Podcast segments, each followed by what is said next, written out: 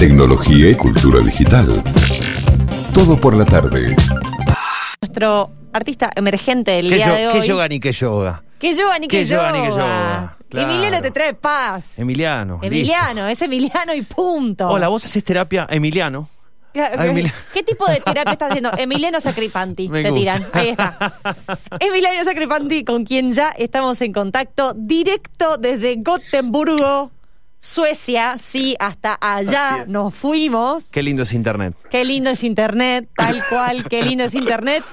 Y bueno, desde sí. allá nos va a contar un poquito de qué nos trae. Hola, Emiliano, ¿cómo estás? ¿Cómo, cómo andan? Bueno, primero, muchísimas gracias ahí por el, por el contacto y la, la- la buena energía. Así que nada, sí, acá, en- acá en Gotemburgo, como si fuese nada, Claro. algo tan normal. Como quien no, esté en Mar del me fui un Plata. día Y me quedé, Sí. claro, me fui a, a ¿cómo es? A, a Tres Arroyos de vacaciones y Claro. no, fue, fue, fue- Y después doblé a la izquierda ¿eh? y seguí hasta Gotemburgo.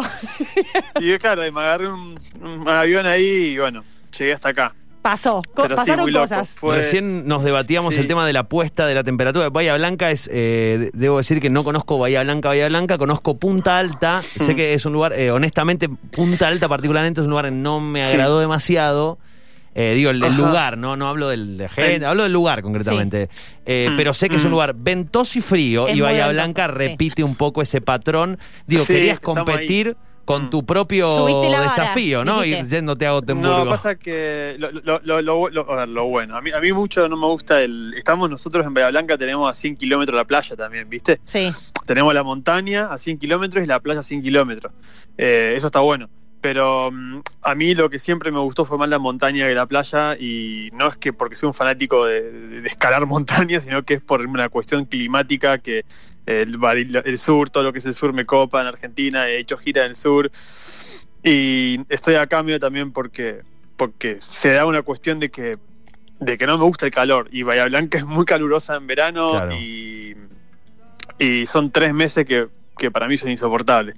Eh, no, no es por eso nada más, pero quiero decir, una de las cosas que amo de estar acá es que el clima es Siempre hecho hace para mí, frío. digamos.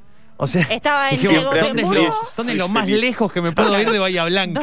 estaba entre Gotemburgo, Polo Norte o Polo Sur. Así, como Sí. de- Sí, de- de- que- tres opciones. sí, sí. Claro, Papá Noel te clavó el bueno, visto, eh, entonces dijiste... Claro, dijo, bueno, Gotemburgo. Sí, sí, ya está. Este, no, fue 2018 fue un- la- una, una posibilidad de, de hacer unos conciertos en España. Entonces, eh, con- trabajando con una persona, eh, digamos, que, amiga, que, que ofició como medio de manager y de- de- que me ayudó un montón, empezamos a encontrar conciertos en otros lugares y, y la posibilidad de ir a Dinamarca. Y si voy a Dinamarca, bueno, voy a Suecia porque está pegado. Y, y bueno, y así empezamos a, a hacer un laburito así de hormiga, de mucho, mucho, mucho laburo. Autogestivo, obviamente, total. Y salieron conciertos acá en Suecia y, y es como esto de que una cosa va llevando a la otra, ¿no? Fue Tal cual. España primero y después en, en Dinamarca me quedé a vivir tres meses en Copenhague, un poco menos también. Y, y cuando vine a tocar acá me quedé como copado con, con la ciudad y bueno, se dio la posibilidad de hacer unos conciertos eh, en, en unas ciudades a las afueras, muy cerca de Noruega, que me llevó un flaco de buena onda, que me escuchó y me llevó, una cosa muy mágica, y eso me dio envión para decir, bueno, me quedo un rato más, me quedo un rato más, y al final me terminé instalando un poco, ¿no? Bueno, ahora nos vas a contar sobre, sobre las razones por las cuales te quedaste ahí, pero contanos antes un poquito de tus inicios. Vos eh, eh, ya en el año 2016 habías publicado Huella, tu primer eh, disco, eh, y partiste, bueno, como bien dijimos, desde Bahía Blanca. Pero, ¿cómo fue, eh, digamos, que terminaste definiendo este estilo tan particular que, que presentás eh, en tu música? Mira, es eh, la, la verdad que es medio una, una cuestión bastante honesta de lo que lo, lo que me nace escribir, lo que me nace tocar y cómo me nace producir la música, ¿no? Eh, no sé si me lo puse demasiado a cranear el cómo. Eh, lo que sí traté fue de, de- de- de- de- de tratar de, transmitir honestidad, básicamente, ¿no? No sé si lo estoy logrando, pero lo, intento, sí, sí. digo, de tratar de, que no me dé miedo, no sé, de mostrar debilidad, por ejemplo, o, de- o- transmitir una cuestión de, de, no me sale la palabra, pero de como, eh, de no fortaleza, digamos, ¿no? Ahí te di- tiré la, la otra, la antagónica. Sí, debilidad, bueno, lo dije antes. Eh, estoy medio quemado. Debilidad bien, no, pero de- debilidad bien entendida, porque quizá uno dice debilidad, ay, debilidad, y no, y en realidad todos No, somos débiles, de- pero de- el tema de, poder fragilidad, mirá, mostrarlo. ahí me salió. La palabra es fragilidad. y por tal ahí, cual, exacto. La fragilidad que yo tiene una, con- una connotación negativa que es una mierda que la tenga. Para mí está buenísimo poder, poder demostrar lo que uno tenga ganas de mostrar. Y, y un poco es eso, eh, eh, qué sé yo, laburar desde el orgánico, ¿no? De, de- de- una guitarra clásica que es la madera, algunos arreglos de cuerda. Eh, bueno, trabajar mucho el sonido de eso, básicamente. Eh, Así que bueno, me, siempre, siempre fui como muy, muy fanático de, de la guitarra clásica y, y tengo una variedad de, de escucha bastante importante, con lo cual este, creo que debe ser un poco un mix de todo lo que vine escuchando durante toda mi vida y que no me deja como salirme de ese, como de ese ámbito, ¿no? Tal como cual. que Y ahora, me veo muy cómodo como ahí. ¿sabes lo, lo, lo que viendo eh, eh, este material audiovisual que lanzaste, que, que les contamos de paso a la gente, voy a decirlo como, como está escrito, vos me corregís cómo se pronuncia. Live at No. Blastalet, no sé. Sí, es, es, es Blast Bla- Talent. Blast Telet, pero es igual, es, es eh, Por ahí anda. Sí, es en vivo en, en Blast Telet, que es el Blast Telet es el, el, el- el centro, el lugar a donde yo grabé ese video, porque la idea fue básicamente hacer un, con todo este quilombo del COVID, la idea fue, bueno, eh, esta, esta gente estaba buscando para hacer streaming en vivo y yo les propuse hacer, en vez de un streaming, un concierto en vivo un poco más preparado, un poco más organizado, con algún tipo más de recurso y de posibilidades, porque ellos lo tienen. Entonces ahí cerró todo, ¿no? Eh, entonces, bueno, la idea fue combinar imágenes del exterior de acá de Gotemburgo y de, de los archipiélagos que están cerca de Gotemburgo, que es Ocro, la isla donde, bueno, yo voy muy seguido ahí. Entonces, bueno, se cerró todo, ¿no? Bueno, filmar un poco de mi home studio, un poco de, mm, de, de la isla donde yo voy siempre, de los bosques a donde yo voy también cuando puedo y, y bueno, y un poquito, de Viedma de que también me representa por, por, por, bueno, por una amiga que estudia cine y que es muy grosa y que siempre laburamos juntos y bueno, dio para, para meterle en la historia, ¿no? Y lo que, lo que me llamó la atención viendo este material, que bueno, de vuelta les contamos ya está disponible, tanto en Spotify como para verlo el video, eh, es que, al- digamos, tu, tu música transmite mucha paz. Eh, eso es lo que decíamos recién con Fer. Es como eh, tenés el yoga, tenés Gracias. terapia o tenés eh, Emiliano. Y, al- y, y de alguna forma pega mucho con el ambiente eh, que mostrás eh, allá de Óquero y de todos los lugares que acabas de mencionar Sí. siendo ambientes muy Sí. hostiles. Eh, que es como Claro, que, que- que en que principio sí. quizás pensás y decís tipo, es como que recontrapuesto, pero no, es como que va. Y eh, Va, me, es que me sí. imaginaba, o, o te quería preguntar, si de repente en reflejo de eso vos encontraste quizá mejor recepción de tu música allá que acá. Mirá, yo, yo, yo con eso soy bastante como, como medio pavote, ¿viste? Para, para, para hablar de eso. Eh, lo que sí pude notar que yo personalmente me sentí o me siento hoy, me siento bien estando acá haciendo esto. Que no quiere decir que me quede para siempre acá. A mí siempre me flashó con vivir en el sur de Argentina.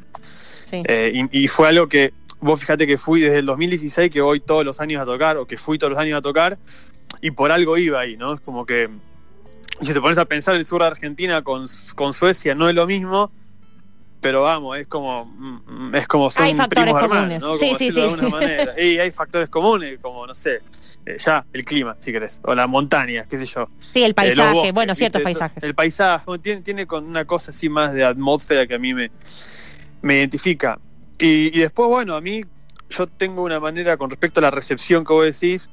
eh, hay una cuestión que es idiomática, que obviamente ellos hablan en sueco, segundo idioma inglés, castellano no existe, o alguno que sabe por casualidad, pero digo, eh, de todas maneras no me frenó eso porque yo siempre escuché música desde un lugar de que muchas veces a mí me, me- he escuchado música en islandés o en algún otro idioma que vos decís nunca en mi vida lo voy a poder entender pero de alguna manera a mí me, me llega la letra y la melodía de esa letra como, como, como una especie de poesía también, ¿no? Como parte del todo, como algo más sinérgico, si se quiere, la escucha. Sí. Y yo tengo esa manera de escucha. Entonces, como tengo esa manera de escucha más sinérgica, confío en que pueda haber personas que tengan la misma posibilidad, no la misma posibilidad, la misma manera que tengo yo de escucha. Entonces, por eso me, me animé como a, a quedarme inclusive haciendo música en castellano, ¿entendés?